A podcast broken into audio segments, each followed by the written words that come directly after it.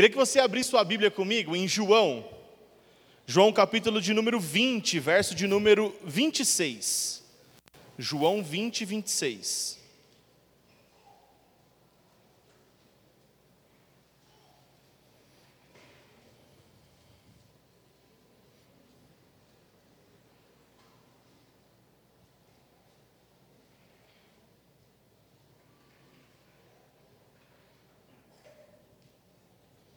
Sei se você já percebeu, mas eu gosto de encontros inusitados, né?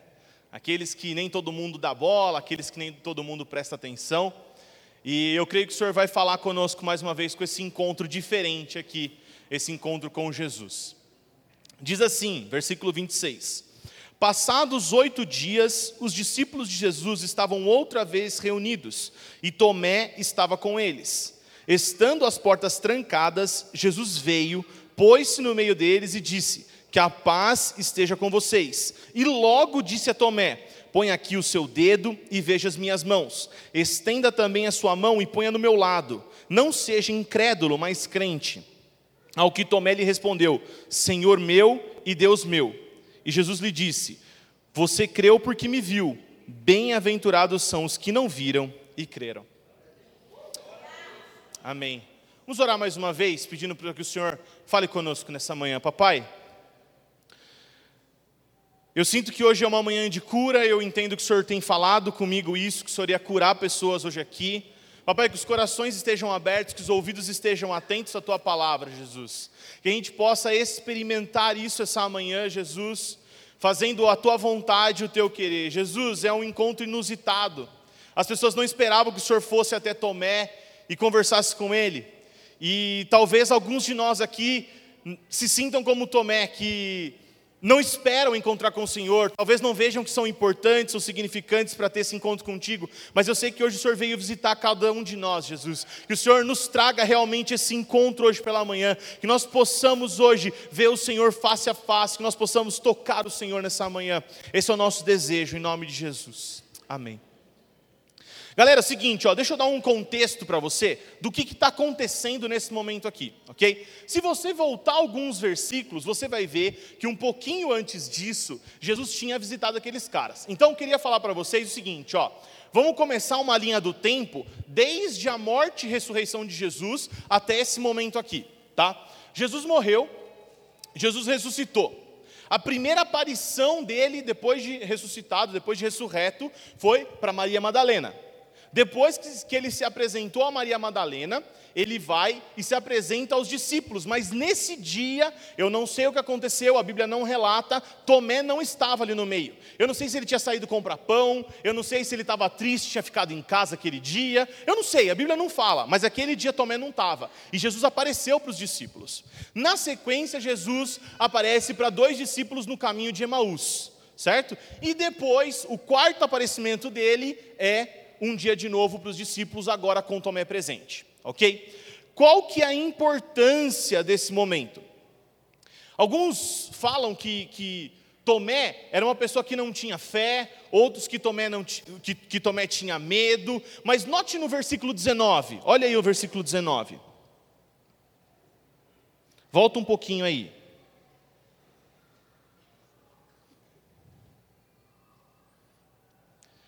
Diz assim, ó, ao cair da tarde daquele dia, o primeiro da semana, estando trancadas as portas da casa onde estavam os discípulos, com medo dos judeus, Jesus veio e se pôs no meio deles, dizendo: Que a paz seja com vocês.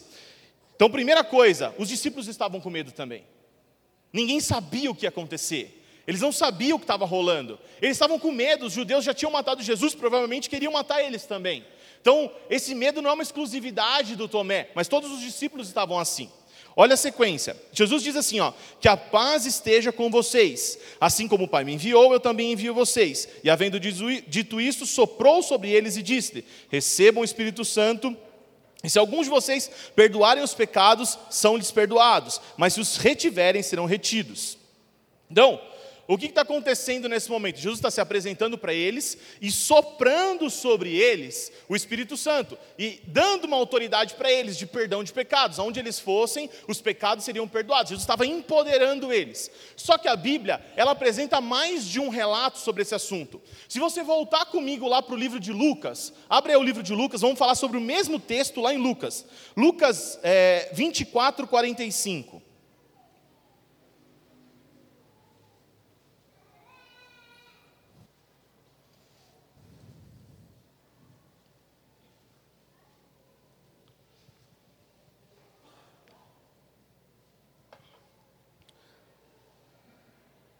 Vai descrever a mesma cena, só que acrescenta uma informação.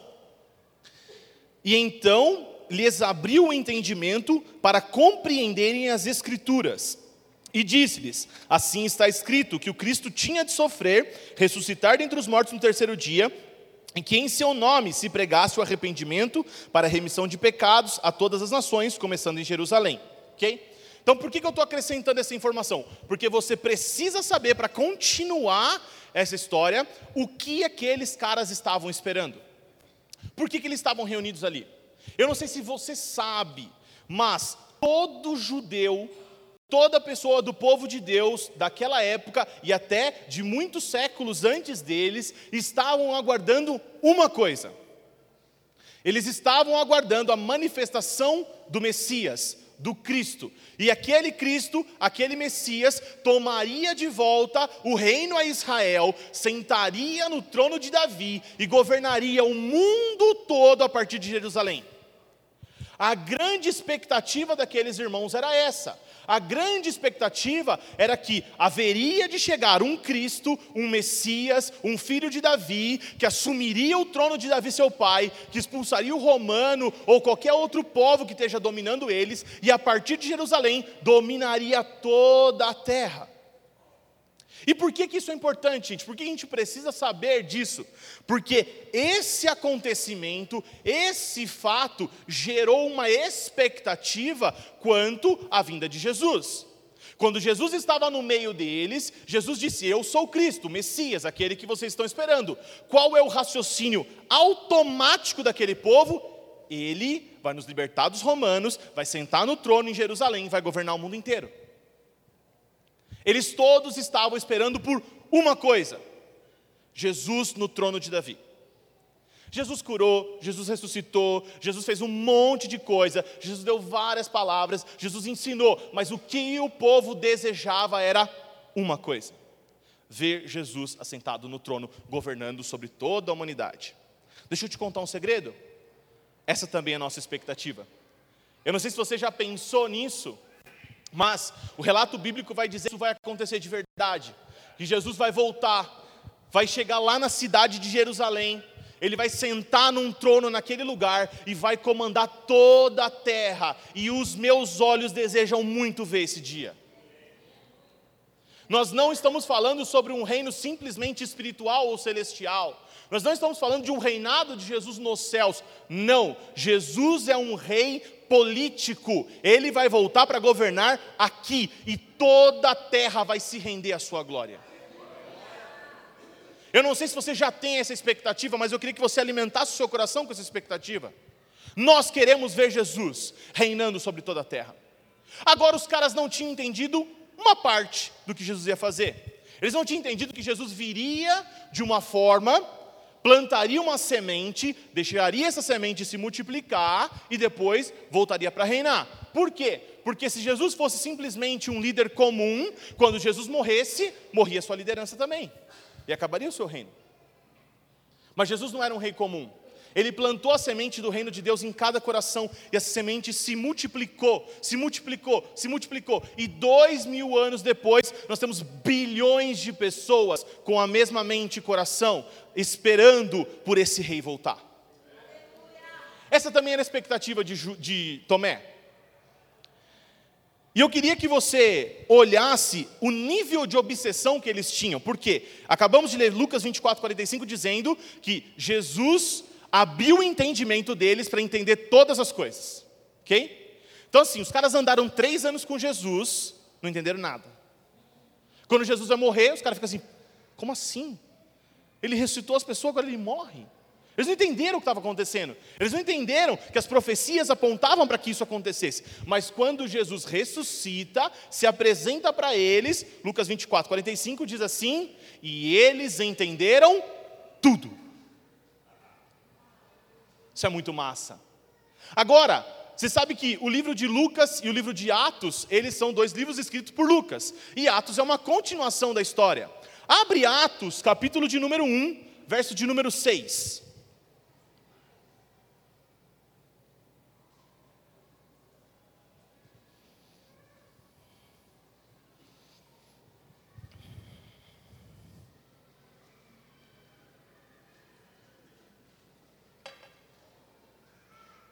Atos 1, 6. Diz assim, ó. Então, os que estavam reunidos com Jesus lhe perguntaram: é o tempo que Jesus ressuscitou, ele está quase indo para o céu de volta, está dando as últimas informações, eles já tinham entendido tudo, ok? E então os que estavam reunidos com Jesus lhe perguntaram: será este o tempo em que o Senhor irá restaurar o reino a Israel? Eles já tinham entendido tudo, mas qual era a obsessão daqueles caras? Ver Jesus sentado no treino, no trono, no treino. Ver Jesus sentado no trono. Ver Jesus governando a partir do trono de Davi, seu pai. Os caras entenderam tudo e não entenderam nada. O problema é se a gente compartilhar desse mesmo sentimento. Nós precisamos alimentar o nosso coração com aquilo que Deus tem falado conosco. Não entender as coisas errado. Entender o que nós estamos fazendo aqui. Por que nos reunimos pela manhã? Por que fazemos os DNAs? Por que temos o lab? Temos que ter consciência do que nós estamos fazendo. Temos que entender os tempos e as estações, assim como Jesus disse uma vez em seus discursos. Agora, tudo isso que eu falei para vocês é para contar uma coisa.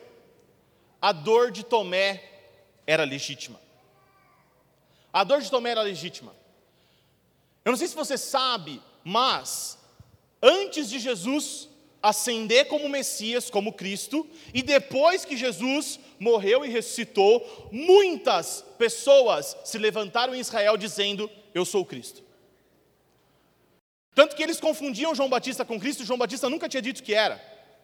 Eles estavam com tanta ânsia, com tanta vontade de ver um Cristo, que qualquer um que quisesse bagunçar o coreto lá, falava que era Cristo, os caras acreditavam. E eu imagino que Tomé já tinha experimentado aquela situação. Eu recomendo a vocês assistir um documentário da NetGeo, tem no YouTube. Se você colocar assim, os rivais de Jesus, lá no YouTube, vai ter um documentário da NetGeo, National Geographic, onde eles vão falar sobre todos os rivais de Jesus. Os caras que vieram antes dele, os caras que vieram depois dele, eles vão falar sobre o quanto eles uh, pareciam ser um Messias muito melhor do que Jesus, mas por que que Jesus é Cristo de verdade? Então é o mundo enxergando quem é Jesus. Isso é muito massa. Recomendo a vocês. Os rivais de Jesus, assistam lá, lá no YouTube, tem a, a, no canal da NetGeo. Por que, que eu estou falando isso, gente? Porque é provável que Tomé já tinha visto essa história acontecer. Já tinha visto alguém falar: Uau, eu sou o Messias, vamos derrubar os romanos, vamos quebrar o pau e vamos assumir o trono, é isso aí, é nós, Israel. E esses caras morreram um após o outro. Mas quando Jesus surge, ele parece ser diferente. Porque os sinais e maravilhas que ele faz é diferente de todos os outros. Jesus curou todas as pessoas que chegaram perto dele. Jesus deu palavras que ninguém havia ouvido. Jesus tinha interpretação da lei que ninguém tinha visto. E Jesus ressuscitou pessoas na frente deles. Eles falaram: "Cara, agora sim encontramos o nosso líder".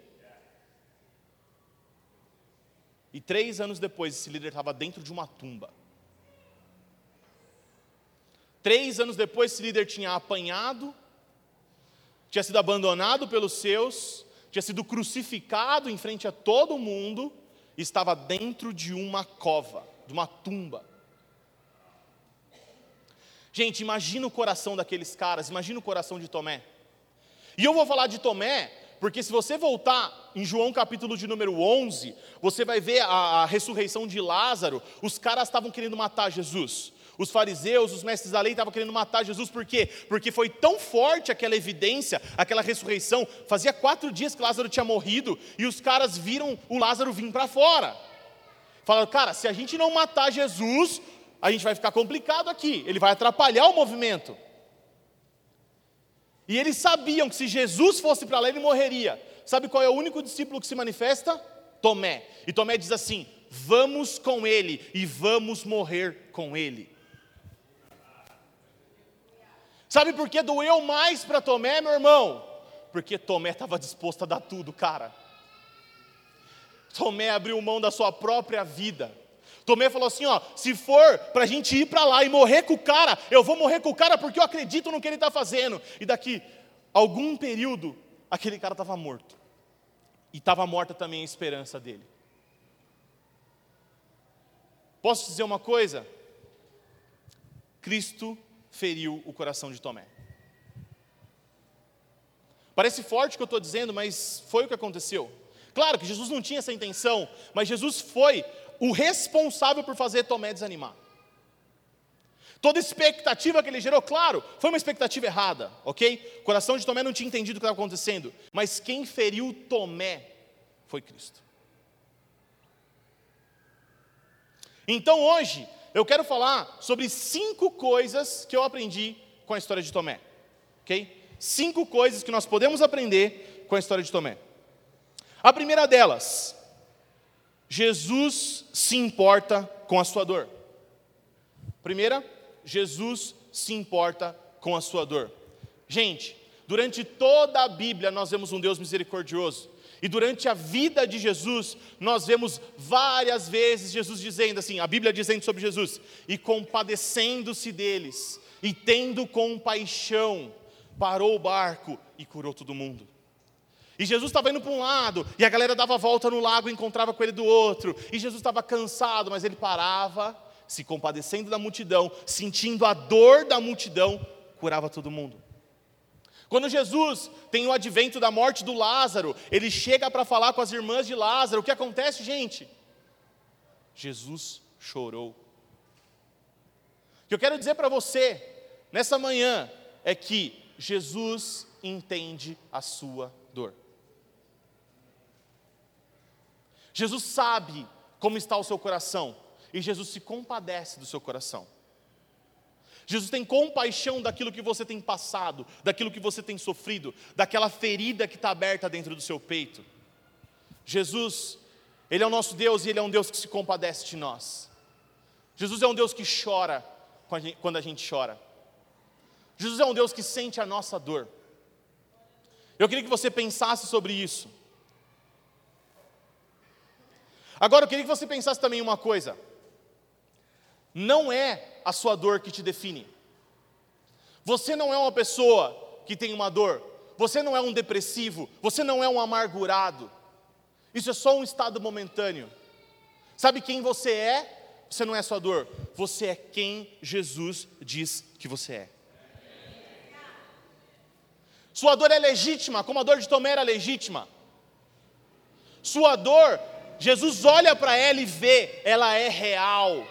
Ele não está dizendo assim, para, você não está sentindo nada. Não, não, não. Ele fala assim: vem cá, vem cá, eu vou cuidar de você. Porque você não é sua dor, você não é um depressivo, um amargurado, um ferido. Não, você é o meu filho amado.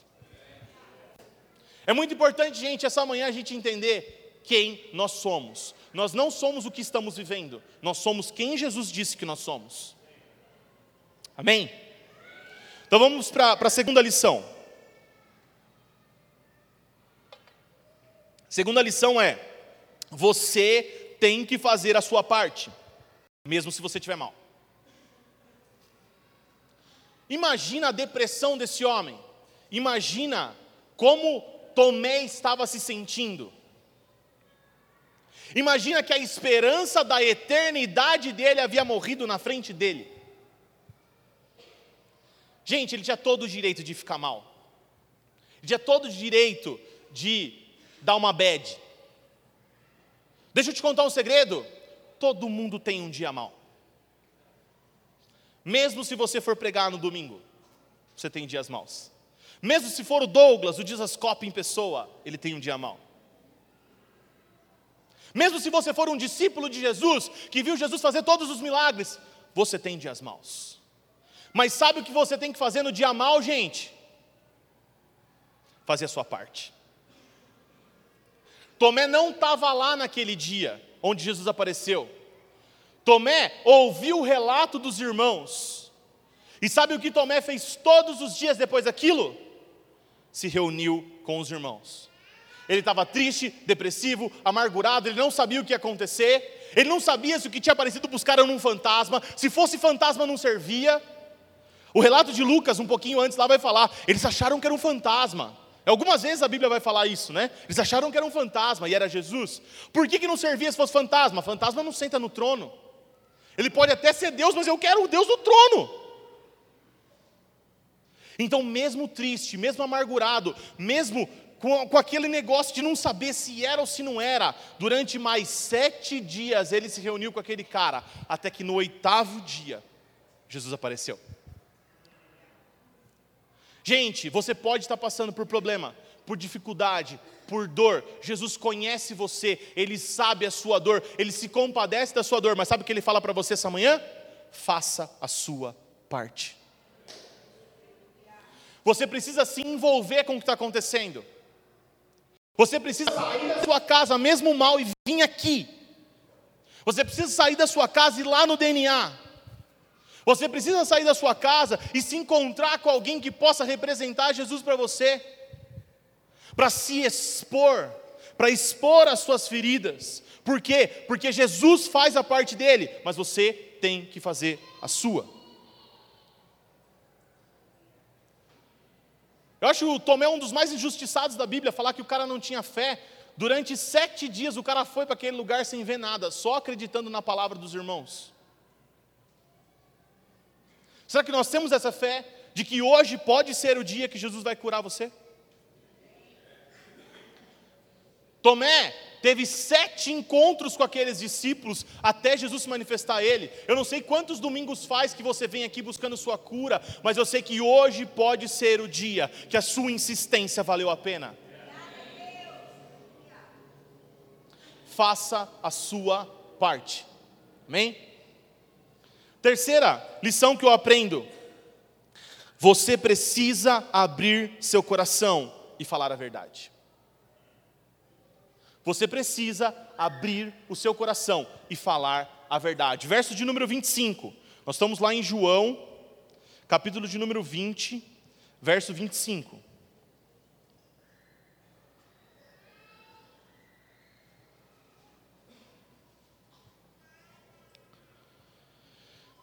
Vou, vou, ler o 24, tá? Vou ler o 24. Tomé, um dos doze, chamado Dídimo, não estava com eles quando Jesus veio. Então os outros discípulos disseram a Tomé: Vimos o Senhor. Mas ele respondeu: Se eu não vir o sinal dos pregos na mão dele, ali não puser o dedo e não puser a minha mão no lado dele, de modo nenhum acreditarei. Muita gente encara isso como um problema. Muita gente encara isso como uma fraqueza de Tomé. E pode até ser uma fraqueza de Tomé, mas sabe o que havia naquele ambiente? um lugar onde Tomé poderia ser vulnerável. Sabe o que é natural, gente? Eu estou aqui no púlpito falando para você, Jesus está aqui. E você pode falar amém. Mas sabe o que é mais legal se você falar como Tomé? Eu quero ver.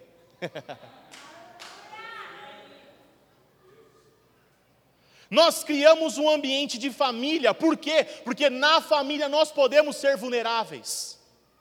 Em família, em amor, em comunhão, eu posso rasgar o meu coração e falar, cara, tá doendo, eu sei que vocês falaram que vocês viram, mas eu preciso ver também. É um ambiente, ele podia ser verdadeiro. Sabe, se ele falasse assim, valeu galera, obrigado, vocês viram Jesus, sabe o que ia acontecer com ele? Ele ia desviar se ele não tivesse o ambiente que proporcionasse para ele rasgar o coração dele e falar: cara, para mim não está legal ainda. um ambiente onde ele sabia que não seria julgado. Em momento nenhum, os discípulos falam para ele assim: Olha, então você está expulso do nosso meio, porque a nossa palavra vale. Em nenhum momento os caras uh, brincam com o sentimento dele, mas ao contrário, depois de oito dias eles estavam lá, juntos. Por quê? Porque eles criaram um ambiente de família. Gente, deixa eu falar um negócio para vocês. Tudo que nós desejamos nesse lugar é que você se sinta em família. Eu não sei como você chegou até aqui. Sabe aquela história que o Douglas fala? Que quando a gente, por exemplo, bate a costela, machuca a costela, quando a pessoa vem abraçar você, você faz assim, porque você está defendendo aonde doeu. Nós queremos criar um ambiente aqui de família para que você abra os braços. Onde você possa dizer sim, sou vulnerável e ninguém vai te julgar. Somente a família é capaz de produzir isso. Uma instituição, uma igreja, assim como o mundo enxerga, não é capaz disso, mas uma família é. O que eu aprendi com Tomé é que eu preciso ser verdadeiro, eu preciso falar a minha dor, eu preciso abrir meu coração. Porque quando eu abro meu coração, a gente pode receber um toque. E eu queria falar isso para você nessa manhã. Talvez você chegou aqui protegendo. Talvez você chegou aqui retraído. Deixa eu te falar uma coisa: você está em família. Você está em família. Sinta um ambiente propício para abrir o seu coração, para se vulnerabilizar, para deixar com que as pessoas vejam realmente você não é perfeito, realmente você está trazendo uma dor, não tem problema, a gente também tem dores. Abra o seu coração nessa manhã.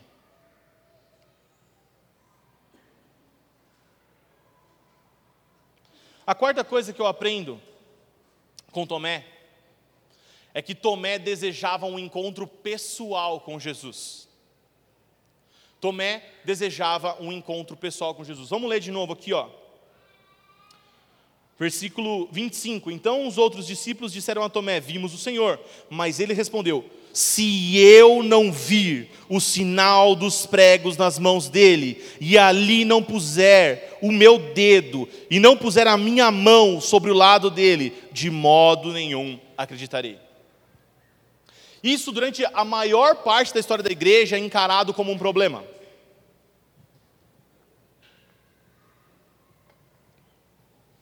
Mas deixa eu te falar um negócio.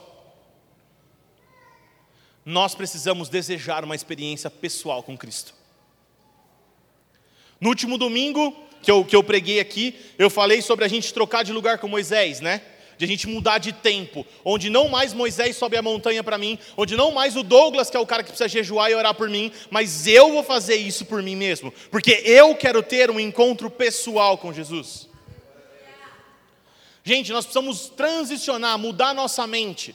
Sabe, ao longo do século a igreja, ela vem se modelando, se transformando e durante um tempo, durante um momento, a gente entendeu que havia pessoas que eram espirituais e pessoas que tinham vida normal. Deixa eu te contar um segredo: isso não existe. A sua vida não se separa. Não existe aqui um líder espiritual, um mago supremo que vai orar por você e vai acontecer. Não. Um dia Jesus morreu na cruz e o véu se rasgou do alto até embaixo e abriu o acesso para que cada um de nós vamos entrar na presença dele e poder vê-lo face a face.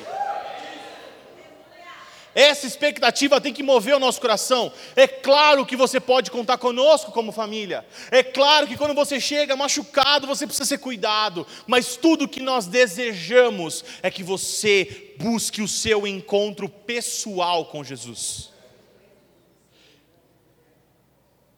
Nós não podemos depender do Douglas, nós não podemos depender de um líder, de um mago, de um, mago, de um guru supremo, não. O véu se rasgou para todo mundo acessar aquele lugar. Claro, é o santo lugar. Claro, a montanha treme e fumega. Claro, quando nós subimos lá, nós temos a sensação que nós vamos morrer, e nós morremos mesmo. mas nós morremos para que a vida dele viva em nós. E esse é o convite para você. Esse é o convite para você. Você precisa ter um encontro pessoal. Você precisa desejar um encontro pessoal com Jesus. E a gente precisa mudar nossa mentalidade, porque durante muito tempo nós condenamos Tomé e falamos: "Cara, você quer isso aí porque você não tem fé". Não, eu quero isso porque eu tenho é muita fé. Eu quero isso porque eu quero ver o meu Deus face a face, e eu não vou me contentar com os relatos bonitos de vocês, embora eu valorize o relato de vocês, eu quero fazer o meu próprio relato.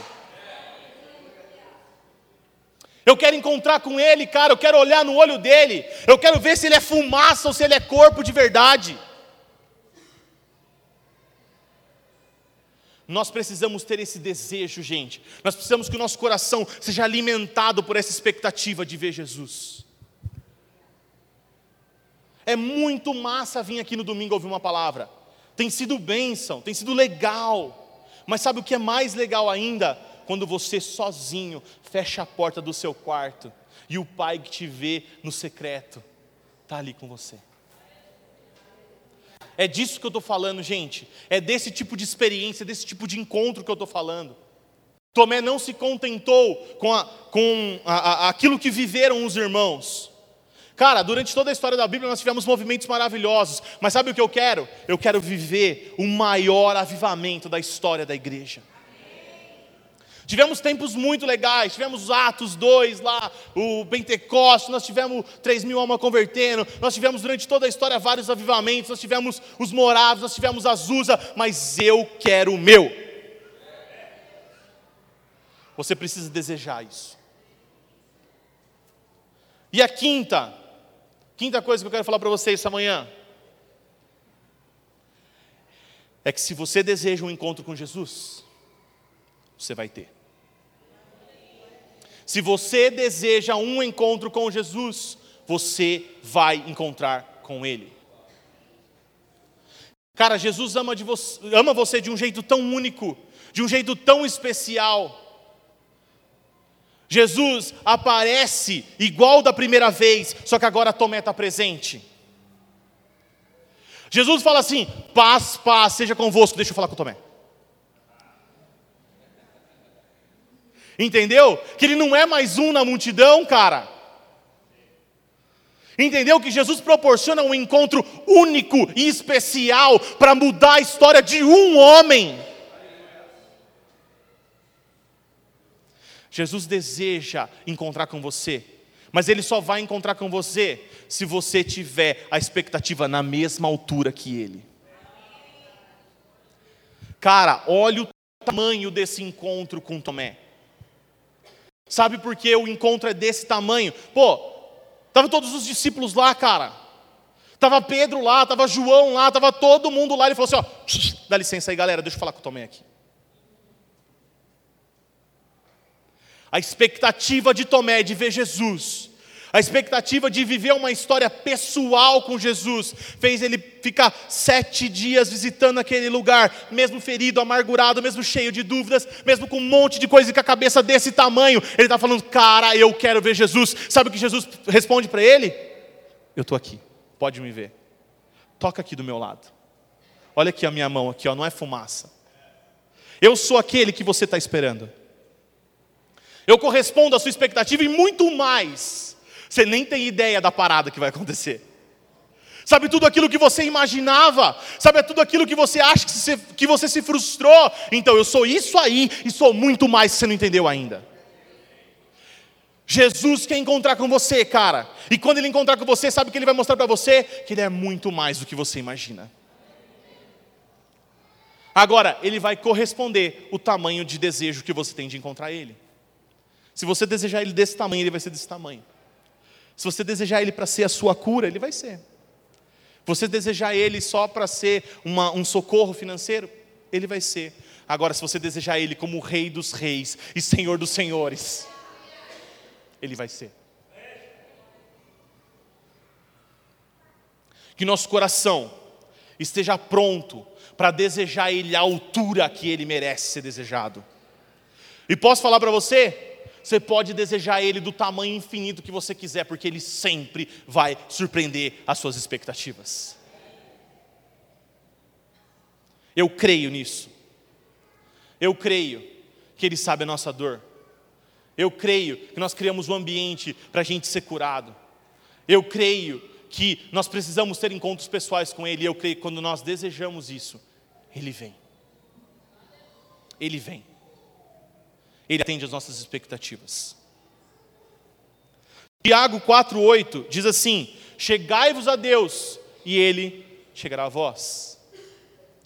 A Bíblia é repleta de histórias de aparecimentos de Deus reagindo àquilo que o homem faz. Claro, Deus é todo-poderoso, Ele faz o que Ele quiser. Mas olhe para as histórias da Bíblia. Olha como Ele é um Deus que reage às nossas expectativas. Olha como nós podemos manter nossa expectativa lá no alto, porque Ele, se você se chegar a Ele, Ele já prometeu, Ele vai vir.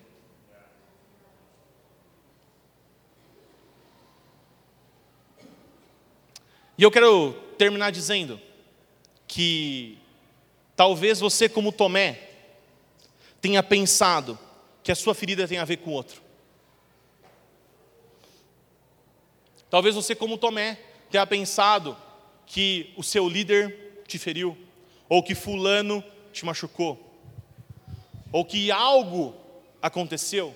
E embora tudo isso que eu falei para vocês, a sua dor seja legítima, Jesus se importe com a sua dor, que ninguém está desprezando o que você está vivendo, que ninguém está desprezando o que você está passando, deixa eu te falar uma coisa: não é sobre isso. Embora você sinta dor sim, embora Jesus se compadeça dela, embora a família está aqui para curar você, embora tudo isso que eu falei aconteça de verdade, não é sobre isso a história.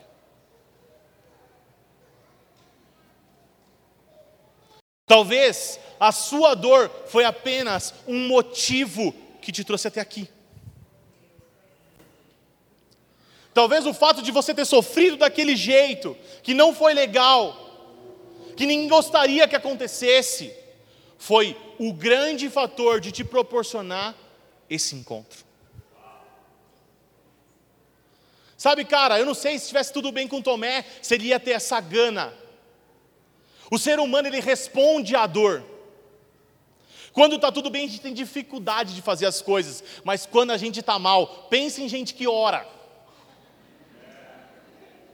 Não é verdade, gente?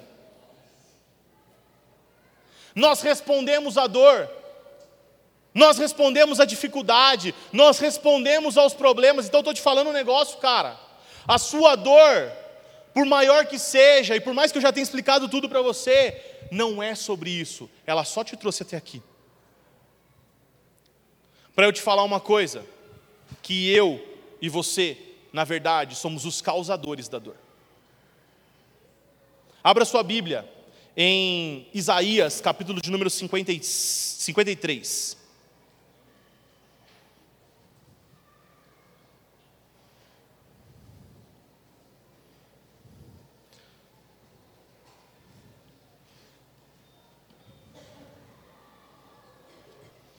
Isaías 53, 5.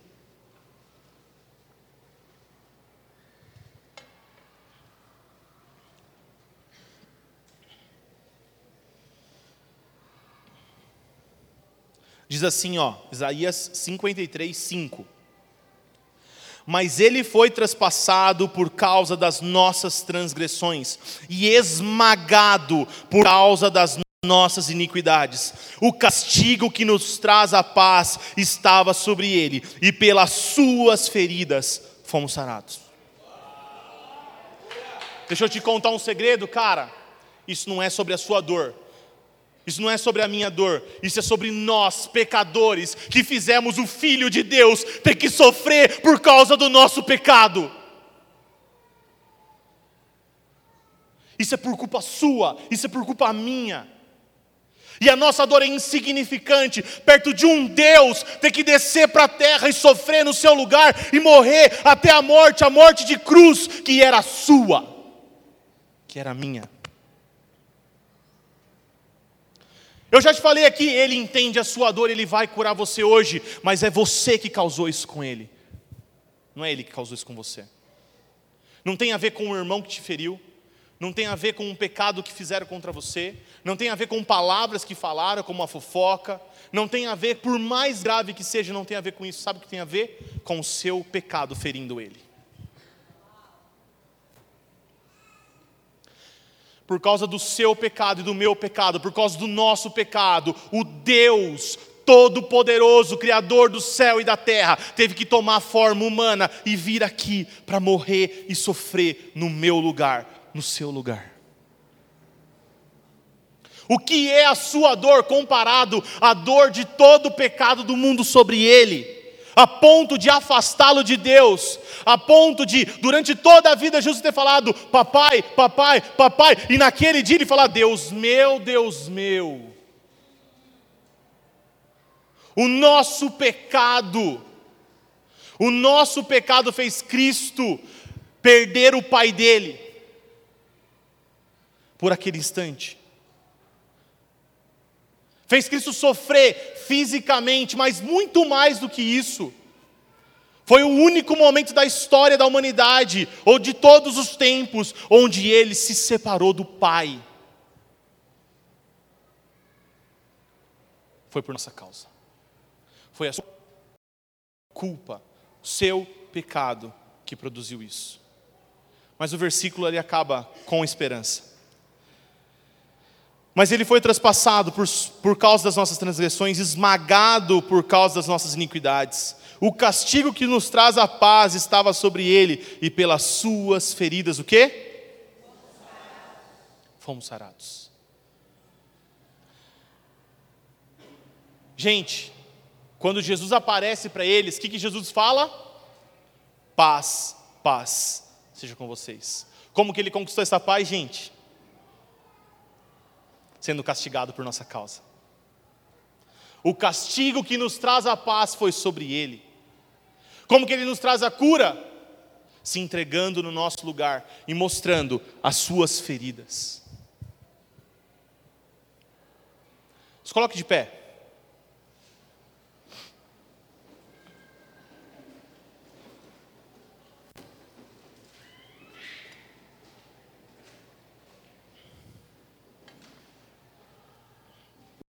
Essa manhã eu quero falar com você que veio para cá carregando feridas. Eu não sei como é que chegou o seu coração aqui hoje, eu não sei o que você passou lá fora, eu não sei o que aconteceu com você. Eu não sei se, como Tomé, você foi ferido por um líder. Eu não sei se você foi ferido por um irmão. Eu não sei o que aconteceu com você. Mas de tudo isso que eu falei, gente, há um grande segredo as feridas dele curam. As feridas que você pode até não achar, mas foi você que proporcionou nele. Fomos nós que fizemos isso com ele. O lado dele aberto, as feridas nas mãos e nos pés, a morte dele na cruz. Tudo isso foi gerado por nossa causa. E nelas, nessa manhã, nós vamos obter a cura. Se você crê nisso, feche seus olhos, eu quero orar por você.